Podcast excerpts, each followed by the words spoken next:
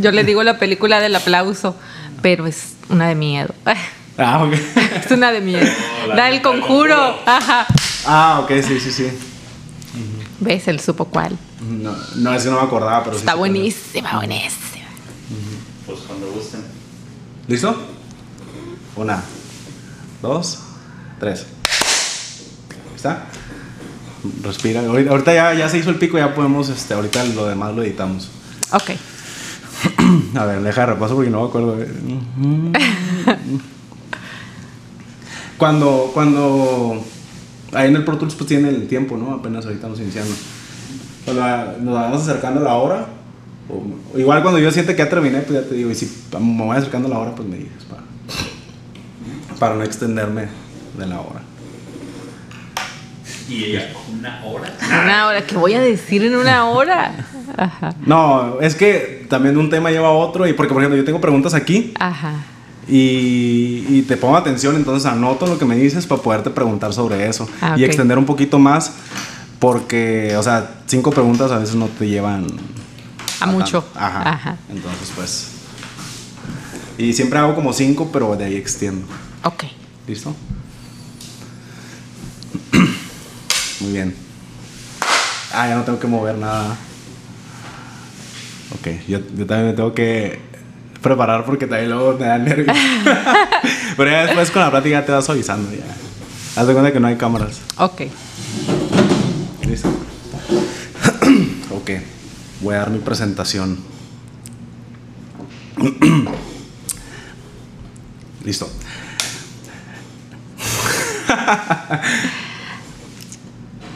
Ah, pero ahorita la voy a levantar. Oye, ah, claro, como si estuviera en la escuela. Y si no puedo, y si no puedo estar sin sonreír porque No, no pasa nada. no pasa nada, creo.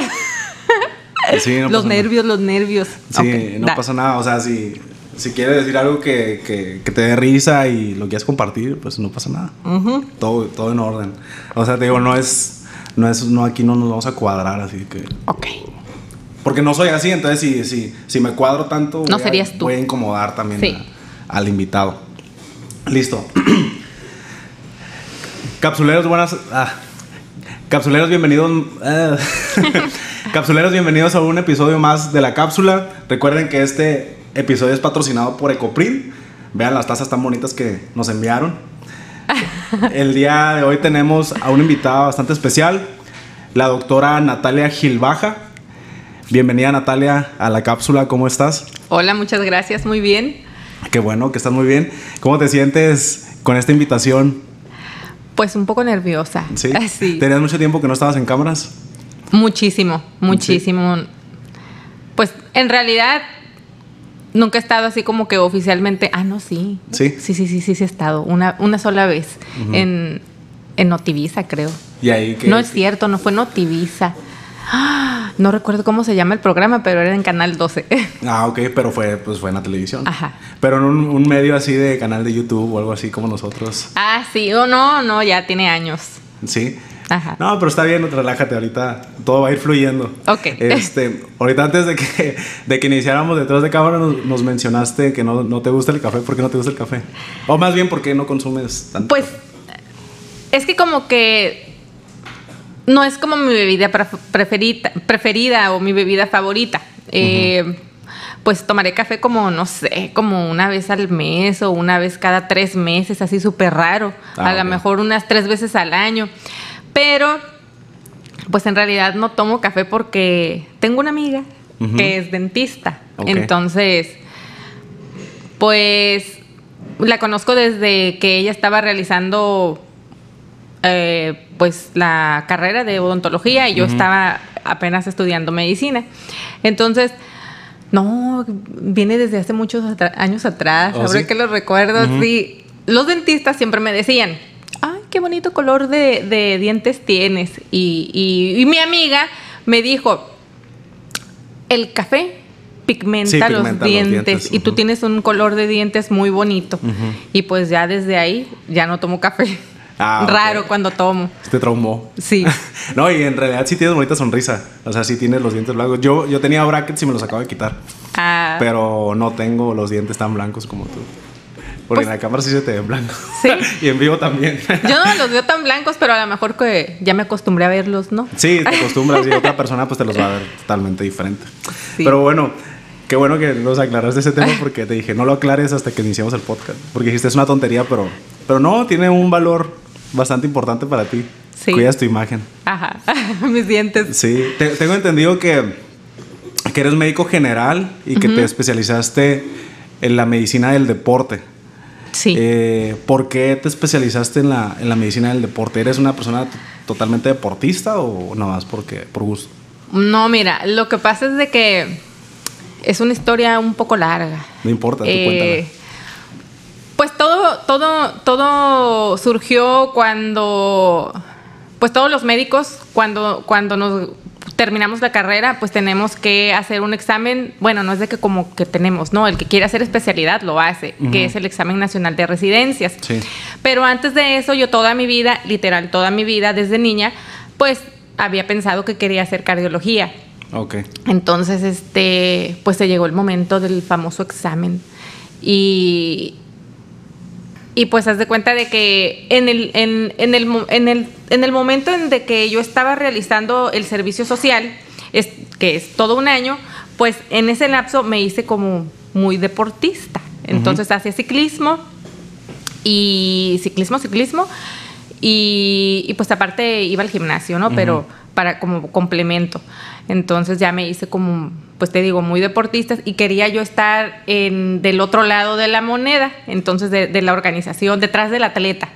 y, y, pues ya de ahí surgió mi, mi, mi, mi curiosidad o mi interés de hacer medicina del deporte, pero pues estaba yo en conflicto, porque pues cómo iba a estudiar medicina del deporte si toda mi vida había dicho que iba a estudiar cardiología. Entonces se llegó el momento del examen, bueno, de la inscripción y todo el mundo de, pues los amigos, ya te inscribiste, ya te inscribiste. Y yo, no, es que no sé, no sé a qué inscribirme, si a medicina del deporte o medicina interna, porque primeramente se tiene que hacer algunos años de medicina interna para pasar a cardiología. Y, y pues ya, este, le pregunté a una amiga que ya estaba haciendo la especialidad, que, que, que era la medicina del deporte, porque pues yo no, en realidad como es una especialidad nueva, bueno, relativamente, yo no, yo no, pues no sabía ni qué era la medicina del deporte y tampoco había investigado. Entonces ya me dice ella con unas palabras mágicas. Pues medicina del deporte es como medicina interna, pero del deportista. Ok, ajá. Y, y yo así como que de aquí soy. Y pues ya em- eh, investigué y pues sí, engloba muchísimas cosas lo que es la medicina del deporte. Y pues ya de ahí, este, pues que estudié medicina del deporte. Eh, ¿Eres de, de Yucatán o por qué te fuiste o por qué estudiaste en la Universidad Autónoma ¿De Yucatán? Ah, pues para allá me fui a hacer la especialidad. Yo soy aquí de. Yo nací en Tijuana, Ah, pero no. Son solamente. En ese entonces solamente había tres lugares en donde se hacía la, la especialidad, porque no la había en toda la República. Entonces eran o Monterrey, o México, eh, o Mérida. Entonces, pues pues Monterrey y México, esas dos ciudades como, como que no me gustaban mucho y aparte como que en ese entonces, ahorita no sé cómo esté, pero el plan de estudios me gustó más el de, el de Mérida, se me hizo más completo, porque no lo recuerdo muy bien, pero creo en Monterrey eran dos años, en México sí eran tres años, en Mérida también tres años, pero se me hacía mejor este el plan de estudios de, de Mérida. Y aparte que como no me gustaba México este y no ¿Por qué no te conocía gustaba México? pues por, por toda la contaminación por toda la cantidad de gente Ah, y por, por esas cosas.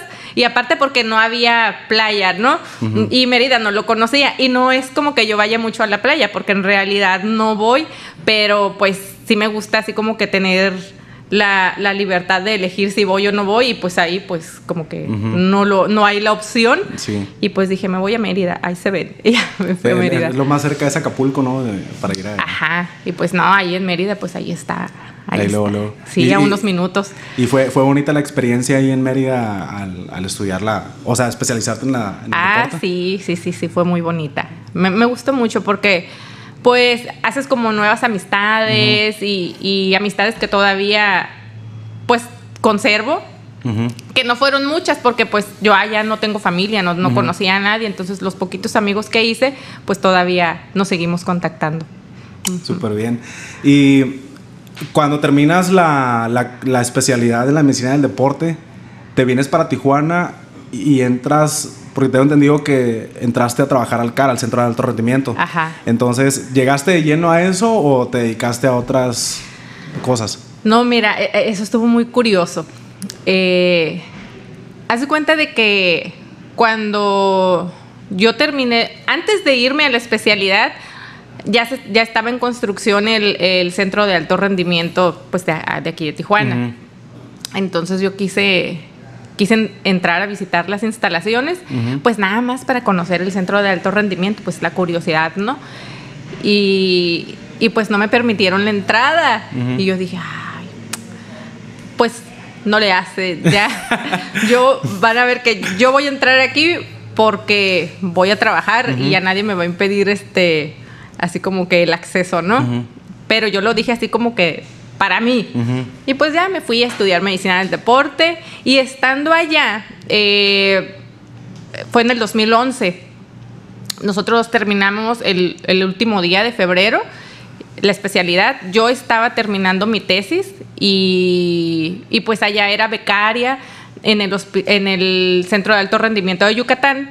Entonces se celebró la Olimpiada Nacional de aquel entonces, en, pues en Mérida.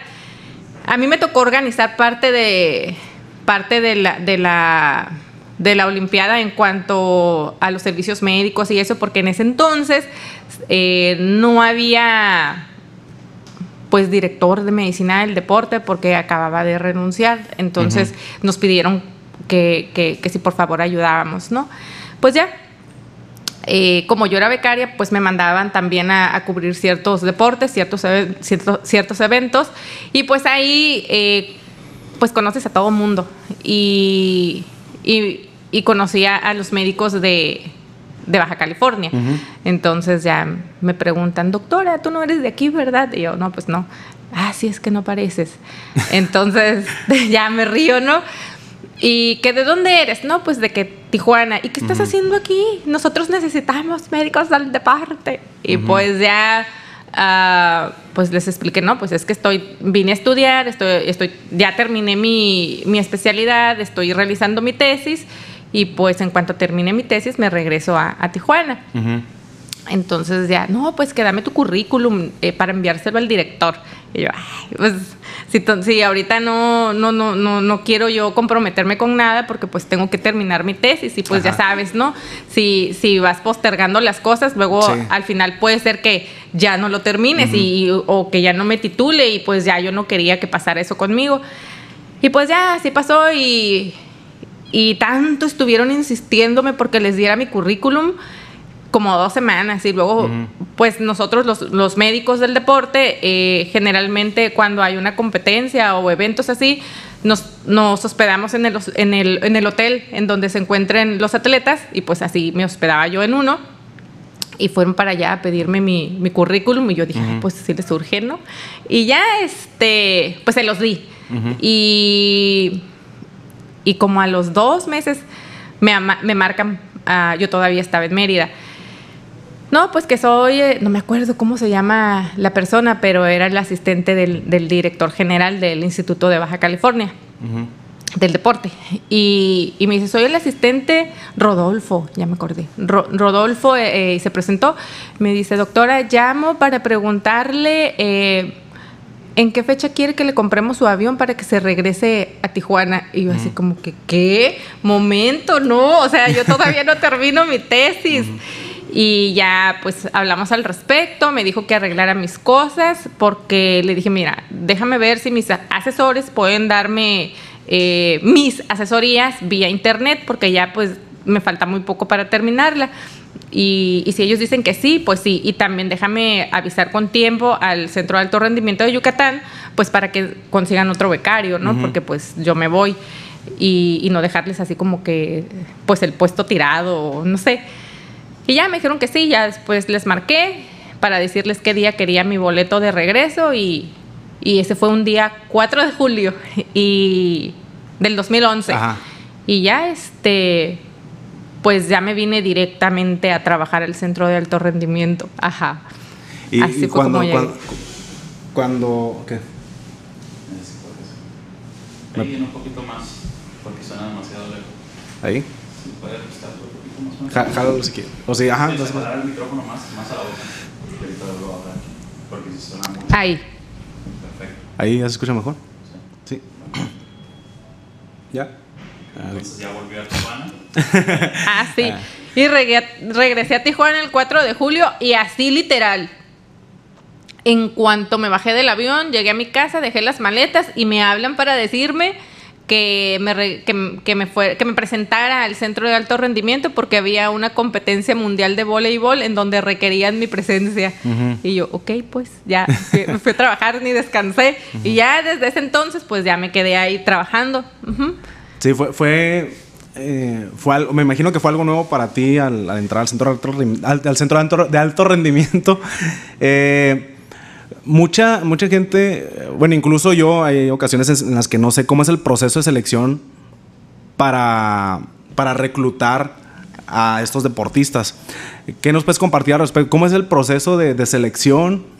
¿Qué- ¿En qué se basan? De los atletas, de los futuros De atletas. los futuros atletas. Ah, pues hay un departamento que se llama Detección de Talentos Deportivos. Ujú. Entonces, no sé ahorita, pero en aquel entonces, de- cuando yo estuve trabajando ahí, el último sábado de cada mes realizaban como pruebas en general a pues a niños que quisieran ingresar a pues a entrenar en el centro de alto rendimiento y ya les hacen pruebas como para saber ah, cuáles son sus aptitudes y ya de ahí le dicen, mira, pues tú eres apto para este, para este, para este, para este deporte.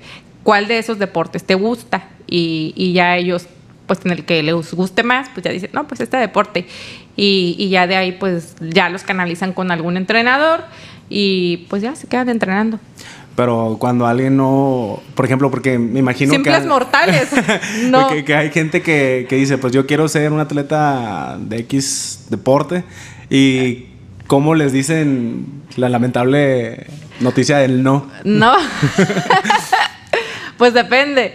Eh, generalmente son, son atletas muy jóvenes. Entonces ya cuando son mayores de edad, pues ya no, ya pues se les dice que, pues que no, pero eso a mí ya no me toca. Eh, no sé cómo se los dirán, pero, pero si sí son aptos, o sea, no, no que sean aptos, sino que si tengan la- las edades requeridas, pues ya les dicen lo mismo, ¿no? Que preséntese tal día, a tales horas, este, para que se le hagan estas pruebas deportivas y, y pues ya, o sea, se presenta la persona y, si sí es apto, pues ya le dicen, y si no es apto, pues, pues le dicen, pues no sé, lo siento. Sí, y cuando, o sea, ¿cómo fue la, la transición de llegar y que en tan poquito tiempo te ascendieran a directora? Porque No. muchas personas entran a, a- a ciertas empresas queriendo, a- o sea, anhelando cierto puesto y no les dan esa oportunidad. Y tengo entendido que en seis meses tú ya estabas Sí. dentro de ese puesto. Pues haz de cuenta que entré y ya me dicen, doctora, se va a quedar este a prueba tres meses.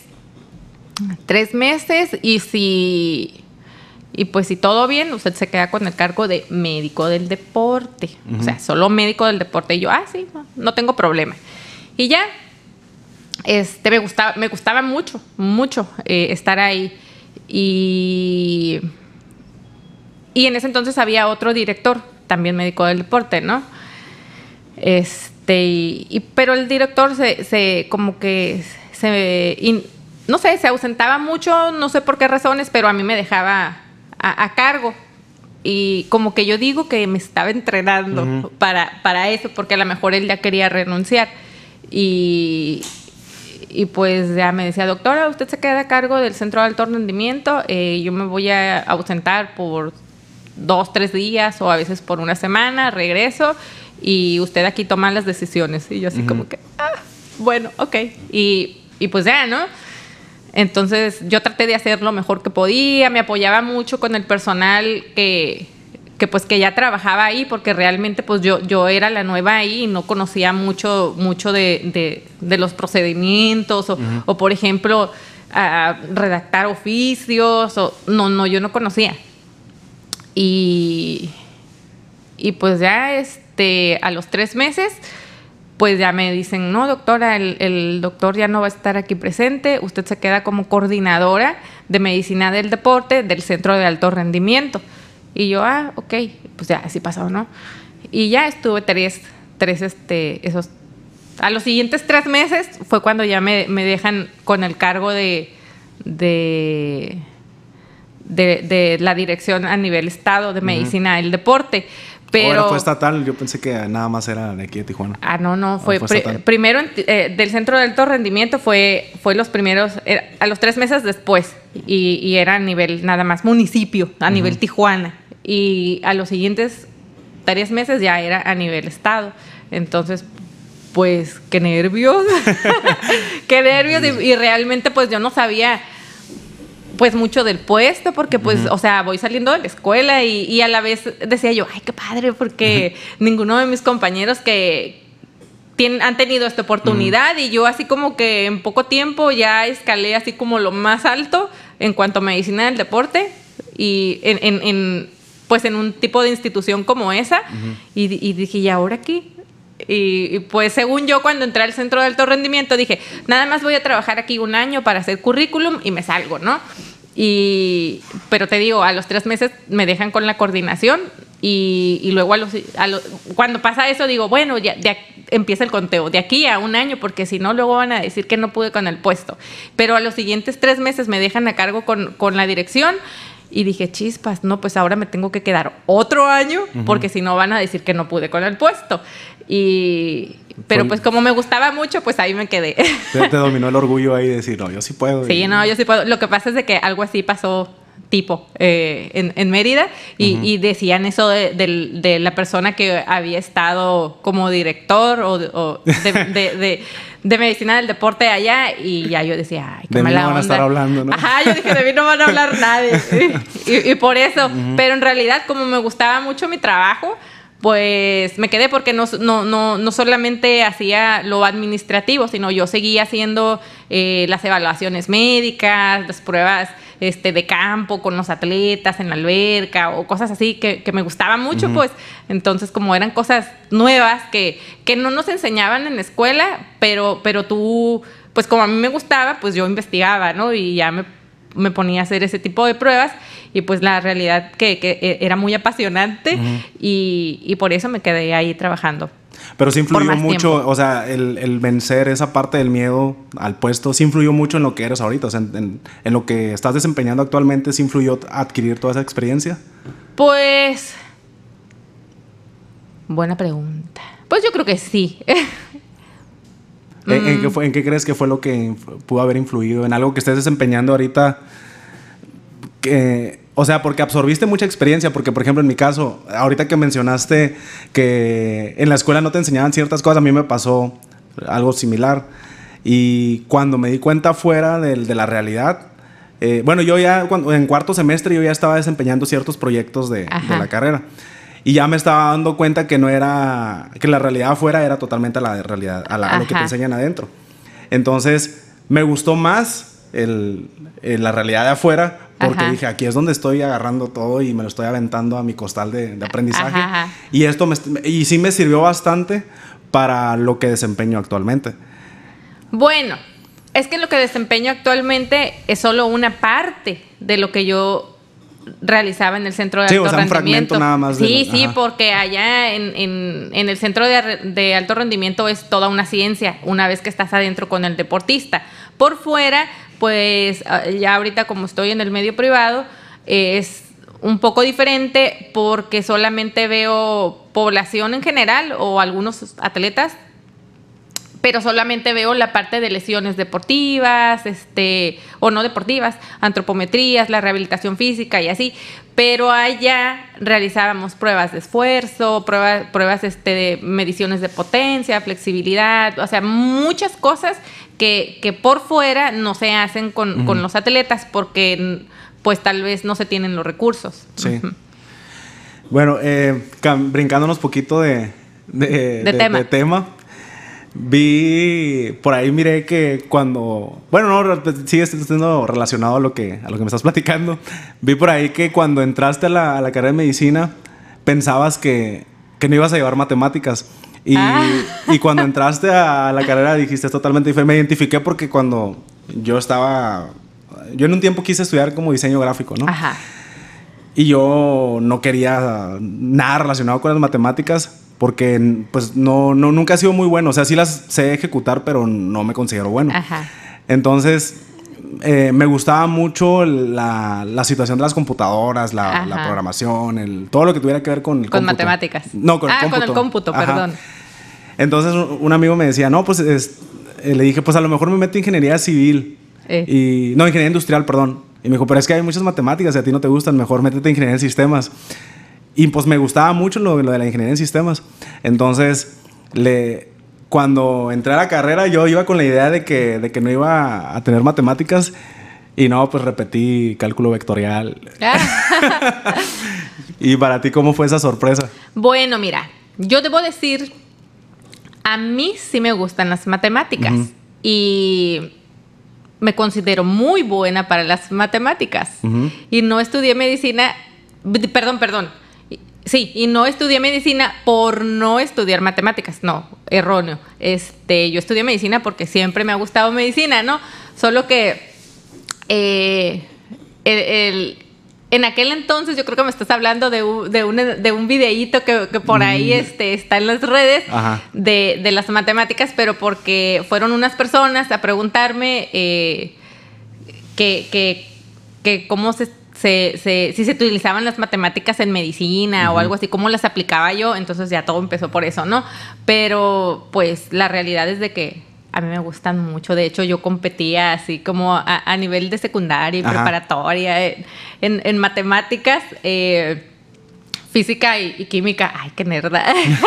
Pero me gustaban Sí. mucho. Entonces, eh, pues en, en- en- en medicina sí se utilizan, pero no tanto como...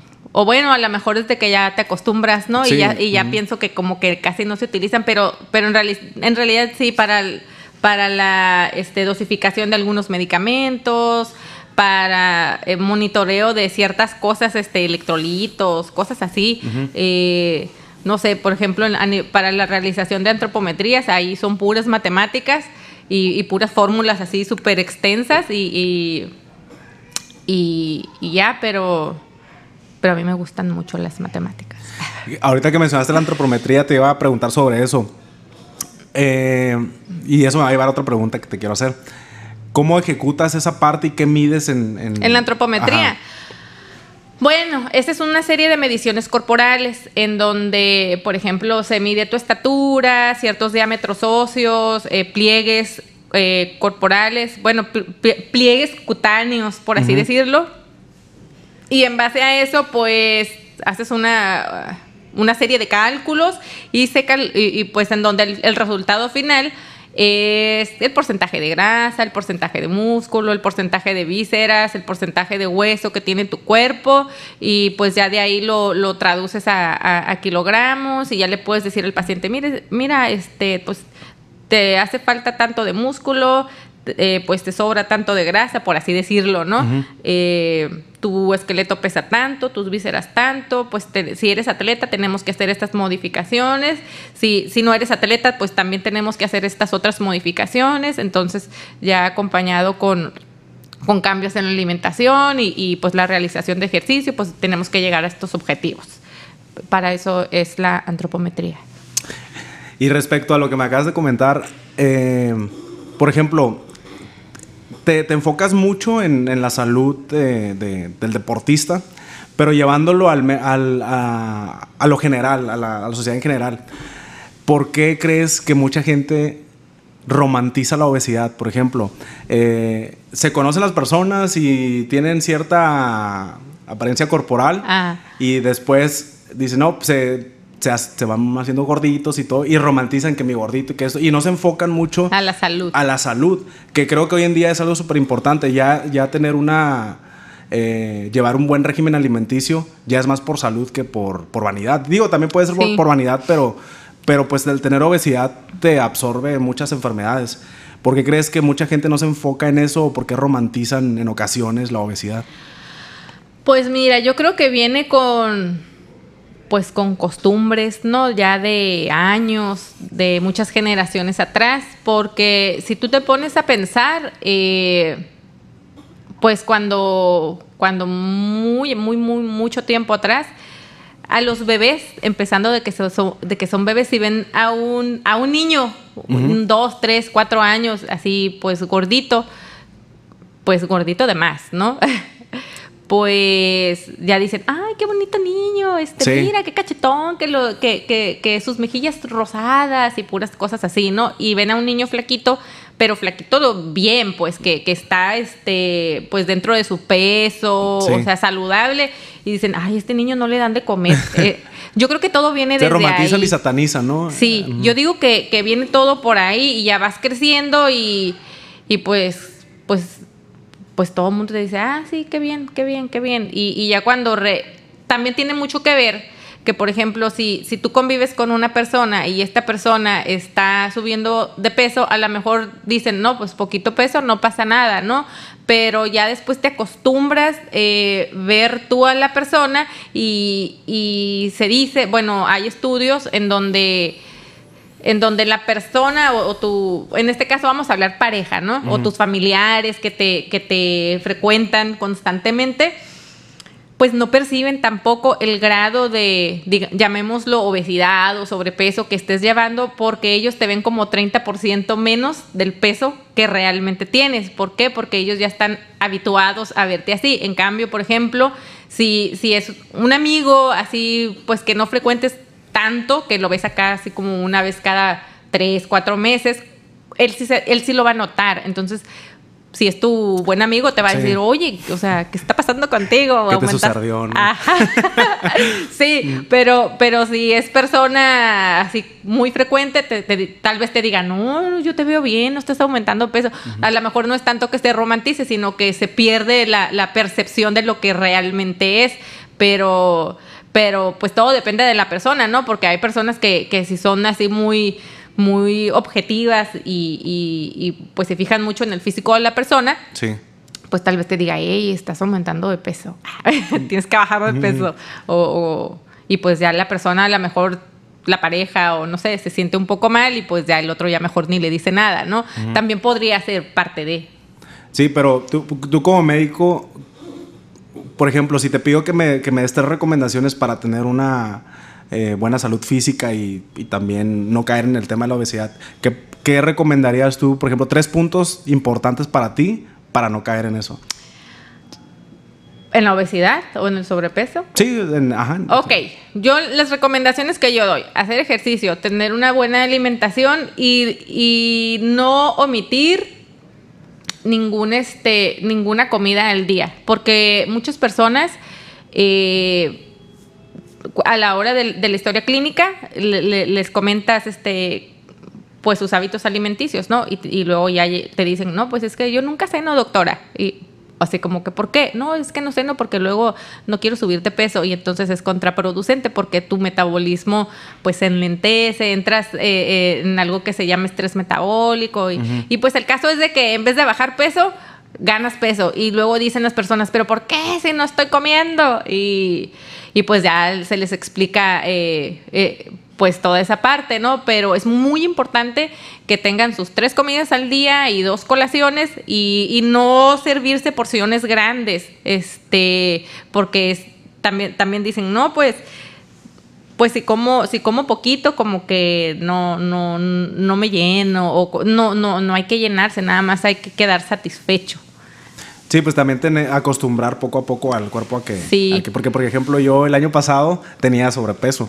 Entonces yo me sometí a ejercicio y estoy yendo con una nutrióloga. Entonces al principio me pasaba eso que me quedaba con hambre y me dolía la cabeza y me sentía mareado. Ajá. Entonces lo, lo que hice fue, eh, de, de la- de las porciones que me ponía la nutrióloga, yo le aumentaba un poquito Ajá. pero tampoco abusaba. Le aumentaba Ajá. un poquito para no quedarme con tanta hambre. Y lo que me funcionó también fue ponerme horarios para comer Sí. y, y respetarlos estrictamente Los- para poder...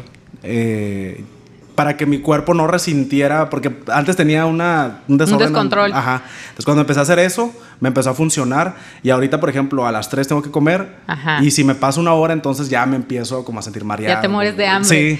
Sí, la realidad es esa, que, que hay que establecer horarios y, y mucha gente pues no los tiene, entonces desayuna a la hora que quiere, cena a la hora que quiere, o digo, si es que cenan, ¿no? Eh, o comen, a veces no comen, entonces pues to- to- son, son múltiples factores que, que a final de cuentas te, te van a llevar a- a- al aumento de peso y, y pues también hay mucha este, mucho desconocimiento, o, o no tanto, pero porque la gente realmente sabe lo que tiene que hacer, pero como no lo quiere hacer, porque pues a lo mejor, si es cierto, la comida está muy rica, eh, pues prefieren seguir comiendo, ¿no? Pues, o, o, por ejemplo, si, si mm, hay una bebida, eh, que es este, bueno, hay muchas bebidas, en realidad los refrescos no son buenos, pero está muy satanizado uno. Entonces, por la cantidad de azúcar Sí, que tiene, azúcar. entonces sabemos que no lo debemos tomar. O, o si lo tomas, pues no tan frecuente. Entonces yo he tenido pacientes que dicen, ay doctor, es que yo no tomo agua. Así, literal, no tomo agua porque en vez de eso, no tomo dos litros de este refresco, el de la lata roja. y este, y pues no, o sea, dos litros en todo el día en lugar de agua, pues obvio, eso también te lleva a, a obesidad y te lleva pues a muchas otras cosas, ¿no? Entonces, pues hay que ser conscientes y Sí. más que nada, ser conscientes. Sí, de to- estoy totalmente de acuerdo con eso. Y brincándome un poquito después de lo de la medicina, ahorita tienes una clínica, ¿en qué momento decides emprender eh, este, o dar este paso de, de abrir una clínica? Me imagino que está enfocada a, lo, a, A, la- a rehabilitación, a rehabilitación física. física. Ajá. Pues ya cuando estaba en el centro de alto rendimiento, eh, pues ya, ya tienes a, a- a- La verdad es que estar ahí es como casi, casi 24/7 y ya no tienes pues tanta disponibilidad de tus horarios en, en- en- en, pues en mi caso, ¿no? Que estaba... Ahorita ah, ya no estás dentro del centro. no, ya no, ya no. Entonces, pues como que deja, ya no tienes vida, pues en ese momento no tienes vida. Y, y yo era soltera en aquel entonces. Entonces, como era soltera, pues no me importaba porque dices, ah, esto es lo que me gusta hacer, aquí voy a estar, ¿no? Pero me fui dando cuenta que conforme pasaban los años o, o los meses, pues iba yo dejando cosas de realizar que me gustaban mucho. Entonces, primero dejé el ciclismo, porque ya no podía estar tanto como antes lo estaba, porque tenía que estar en juntas, porque me tenía que ir a eventos deportivos, eh, porque tenía que viajar a, más juntas, entonces pues no, no, ya no podía tener, digamos, ese estilo de vida que a mí me gustaba por, estar con, los, con el cargo de, dirección de medicina del deporte, ¿no? Y pues luego dije, bueno, pues el ciclismo, bueno, hago ejercicio en mi casa. Y luego se llegó el momento en que dejé mis clases de guitarra y, pues dije, o sea, me puse a analizar ya así como que la gota que derramó el vaso fue cuando me di cuenta que ya ni siquiera podía ir al cine a- y disfrutar a gusto una película porque porque luego me llamaban doctora pasó esto este puede venir y yo así como que ah, pues me- tenía que salir a media película no entonces muchas llamadas en la madrugada y sí me gustaba mucho mi trabajo en aquel entonces. Yo creo que pues ahorita me seguiría gustando, pero yo creo que si me lo ofrecieran nuevamente no lo aceptaría. Porque ahorita, ahorita pues estoy Eres más libre con lo que haces ahorita. Claro, entonces ya en aquel entonces pues puse así como en una balanza y dije, no, es tiempo que, que, que retome yo mi vida y, y, pues tengo que poner mi consultorio. Y empecé con un consultorio y este y pues un cubículo en donde daba eh, atención, rehabilitación eh, física y, y así. Y ya con el tiempo, pues fui creciendo, me, me- me cambié de local y pues obviamente ya, ya estaba pues más grande y, y, pues fue la razón para, para como recuperar mi vida. Sí. Ajá. ¿Y sientes que fue una de las mejores decisiones que pudiste haber tomado? ¿O, o extrañas algún fragmento de cuando estabas en el carro? Pues yo creo que sí, siempre lo voy a extrañar, porque te, te comento, allá adentro haces cosas que no haces en, en el medio privado, entonces esa parte como que sí la extraño, pero luego pienso y digo, no, no regreso porque... Porque pues ya sabes a lo que vas a, lo que vas a entrar así Sí. casi casi 24/7 y, y pues dices, no, estoy muy a gusto con mi vida ahorita, así sin nada de estrés, porque allá manejaba mucho estrés, que te habitúas al estrés y ya no te das cuenta que, que lo estás Lo viviendo. normalizas. Ajá. Ya hasta que sales, pues, bueno, cuando en mi caso decía yo, ay, me siento muy extraña, algo me falta. Y, y me faltaba el centro de alto rendimiento, ¿no? Pero, pero así como que físicamente me hacía algo. Entonces eran, yo creo que los neurotransmisores que se, que se, que se, que se producen por el estrés. Entonces me hacía falta el estrés y, y- y, pues muy raro, ¿no? Pero ya después que te acostumbras a vivir tranquila, pues ya dices, ay, no, ya no regreso. Se, se vive tranquilo así. Ajá. Sí, pues ya decidiste ya no negociar tu tranquilidad y tu salud mental por, por estar ahí. Y ahorita sientes que, que te va mejor o que estás haciendo algo nuevo con lo que decidiste emprender o cómo te está yendo en, en- en la parte emprendedora. Pues fíjate que ahorita me está yendo excelente. Qué bueno eso. Pero a- en un principio no es que me haya ido mal. O sea, siempre yo pienso que me fue bien porque digo yo, eh, si no tengo que poner de mi dinero para que mi consultorio este, Funcione. funcione por sí solo, todo está bien. Si no me da ganancias, mientras yo no invierta de mi dinero, este, todo está bien. Entonces, lo que pasa es de que elegí un mal, bueno, no mal momento. Lo que pasa es que cuando puse mi consultorio, eh, acababa yo de tener, este, a, a- a mi bebé, es, es más, iba, no sé, como a la semana siguiente de que firmé el contrato de- de- del consultorio, eh, tuve yo a mi, a mi primer bebé. Entonces, este, me ausenté pues como tres meses en lo que eh, se, se habituaba, el, eh, se habilitaba, perdón, el, consultorio. Y, y ya después solamente iba si tenía citas. Y si no tenía cita, ni me presentaba al consultorio porque pues yo le quería dar el tiempo a mi bebé, ¿no? Entonces al principio a lo mejor no tenía tantos pacientes como yo quisiera, pero nunca me hizo falta, este, eh, pues, eh, eh, los recursos económicos para que el consultorio funcionara por sí solo. Entonces decía yo, mientras se pague el solo, no hay problema. No importa que, que, que, pues que yo no, no, no genere dinero para mí, ¿no? Y ya con el tiempo, pues, pues ya, ya sabes, un- una recomendación de un paciente te lleva a otra y, y así fui creciendo. Y ahorita, pues, pues gracias a Dios ya tengo pues muchos pacientes y, y ya si no, no, voy excelente. Qué bueno, eso es lo importante de cuando emprendes, que también sabes tener esa paciencia, ¿no? Te, porque mucha gente a veces emprende y quiere que el, que el negocio o X emprendimiento que hayan hecho den... Frutos. Sí, o sea, súper rápido. Ajá. Y mucha gente no logra entender eso, de que tiene su proceso. Claro. Y qué bueno que también, o sea, tenías otro, como un colchón. Sí. Para no, para que si te tronaba, pues no, no estar toda estresada. Entonces, yo a veces también recomiendo esa parte que me preguntan, que, ¿qué, qué haces o qué recomiendas? Sí recomiendo mucho ese punto de tener como un colchoncito donde te puedas agarrar. Ajá. Por si truena por acá, pues ya no estás tan estresado, no te preocupas tanto. Sí, aparte no me estresaba mucho porque sí tenía, así como tú dices, el colchoncito, pero también este, pues tenía el apoyo de mi esposo. Entonces ya sabía yo que, que si no podía, pues ahí estaba él, ¿no? Para, para apoyarme. Pero afortunadamente nunca se requirió. Sí, eso es lo importante, que, Sí. que no se requirió. Ahorita me mencionaste también que tuviste una etapa de... Porque a mí también me gusta la música, de que no tomabas clases de guitarra. ¿Eres músico como tal o nada más era como puro hobby? Era hobby, era hobby. Entonces, eh, es que mira, todo empezó en, en- en Mérida porque, pues, ay, se va a escuchar muy triste. no tenía amigos. no, no, no. Lo que pasa es de que me, primero vivía en una casa, ¿no? Y, y luego, estando allá, me mudé a otra como al año y medio. Entonces, mis amistades quedaron así como muy retiradas de donde yo estaba. Y pues aparte que algunos se casaron y así, entonces pues, pues ya es otro tipo de, de vida de un matrimonio, ¿no?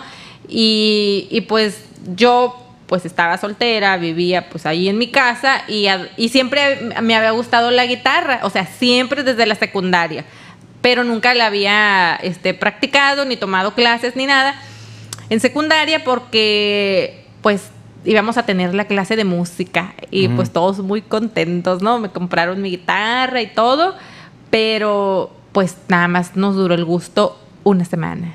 Porque el, el- el- el profesor no sé por qué no lo cambiaron y ya no tuvimos clase de música y nos dijeron, no, pues ahora les va a tocar estudiar este costura y confección y yo así como Corte y confección, ándale, ajá. corte y confección y yo, ay, ¿qué es eso? Qué triste, a mí no me gusta, pero pues no te daban opción, ¿no? Ajá. Entonces tenía que estudiar eso y pues ahí se quedó la guitarra. Y, y ya cuando estaba en Mérida, pues a dos, tres casas de mi casa había una escuela de música. Entonces daban clases de guitarra.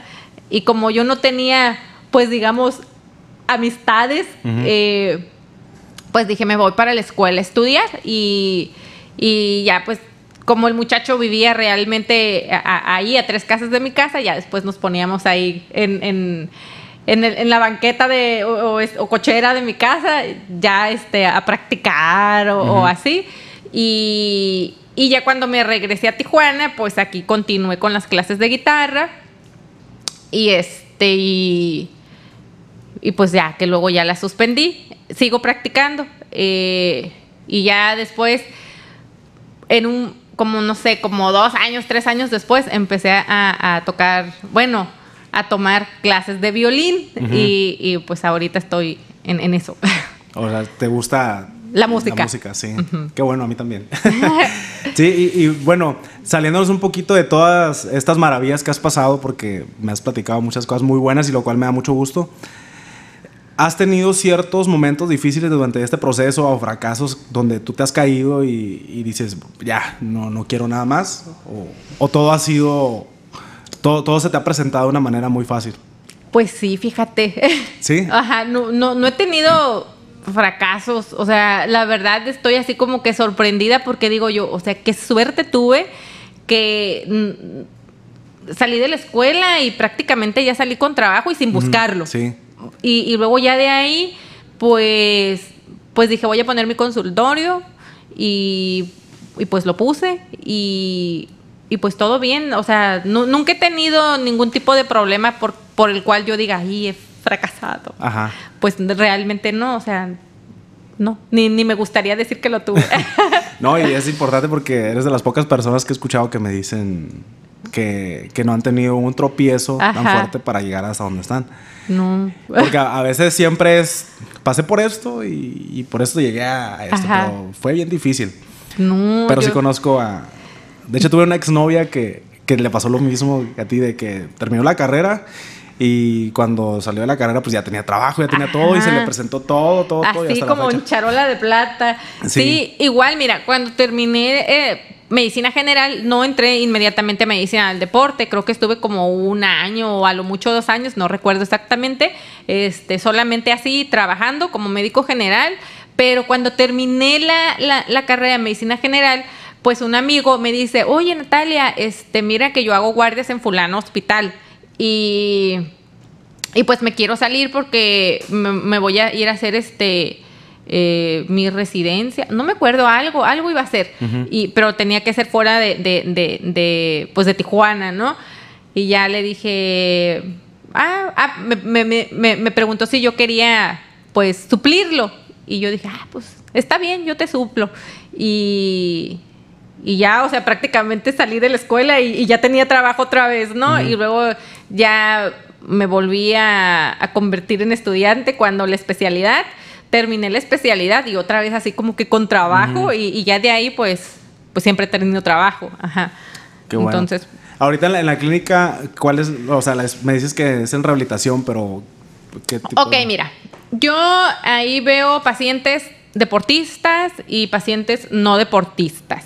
¿Qué es lo que vemos? Pues en su mayoría son lesiones, dolores musculares, articulaciones, no sé, de repente alguna persona a lo mejor que, doctora, es que me dormí mal y me duele todo el, el- el cuello, el cuello hombro, me dicen, y pues ya tengo así como una semana y no se me quita. O pues iba caminando y se me torció el pie, o me caí, o no sé, levanté esto y me lastimé. Cosa, o juego tenis y, y- y, pues ahora traigo esto, o en el gimnasio me pasó esto. Entonces, este, no se me ha quitado la molestia. Y, y ya es cuando van conmigo, a veces muy complicados, porque hay gente que va después de, no sé, de un año que tiene el dolor.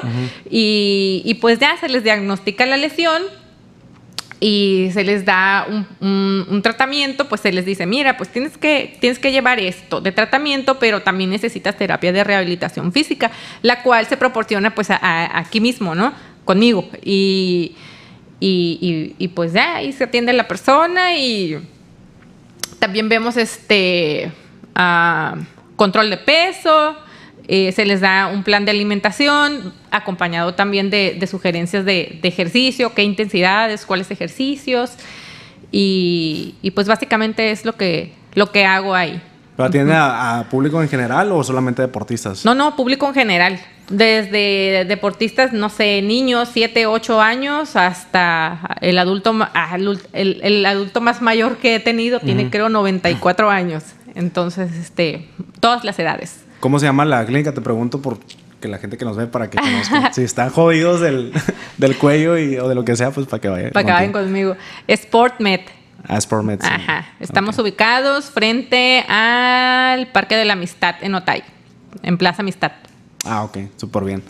¿Cuánto tiempo un- Pues bueno, Natalia, ¿algo más que desees agregar? ¿Algo que te haga falta mencionar dentro de este podcast?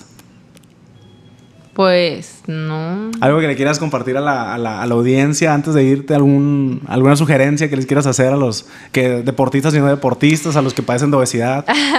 Mira, pues yo creo que las personas, por ejemplo, que todavía no realizan ningún tipo de ejercicio, es muy importante que primero acudan a una valoración eh, física, eh, pues para que para estar seguros de que, de que pueden realizar el deporte y que no tienen algún riesgo de, pues no sé, de, de alguna lesión o de infartarse realizando el ejercicio, porque pasa, pues Sí. pasa. Luego, luego dicen que fulanito estaba corriendo y se infartó. O, Sí, sí o- y, y no queremos que eso pase. Entonces, muchas veces hay personas que están enfermas de algo y no, y no lo saben. Entonces, ya una vez que se les da la, la- pues que van a la, visita médica, pues ya se les, da- se les dan sugerencias de, que, de qué es lo que deben y qué es lo que no deben de realizar o a qué intensidades deben de realizar el ejercicio. Este, siempre pueden hacer ejercicio, la mayor parte de las veces, mejor. Y, y pues nada, si, si es este controlado mediante un médico, pues está mucho mejor. Muy bien. Pues bueno, hemos llegado al final de este episodio. Natalia, muchas gracias por haber aceptado la invitación. Estoy muy agradecido. Y pues nos vemos en el siguiente episodio. Síganos en nuestras redes sociales. ¿Cuáles son las redes sociales de la clínica o tus redes sociales para que te puedan caer ahí pacientes? A SportMed Clínica Sportmed Clínica en Facebook. en Facebook. Y sigan este podcast en Instagram, YouTube, Facebook como Jesús Morgan. eh, Morgan con doble A. Nos vemos en el siguiente episodio. Gracias. Listo. Yo pensé que llevamos como media hora o algo así, sí, extendimos.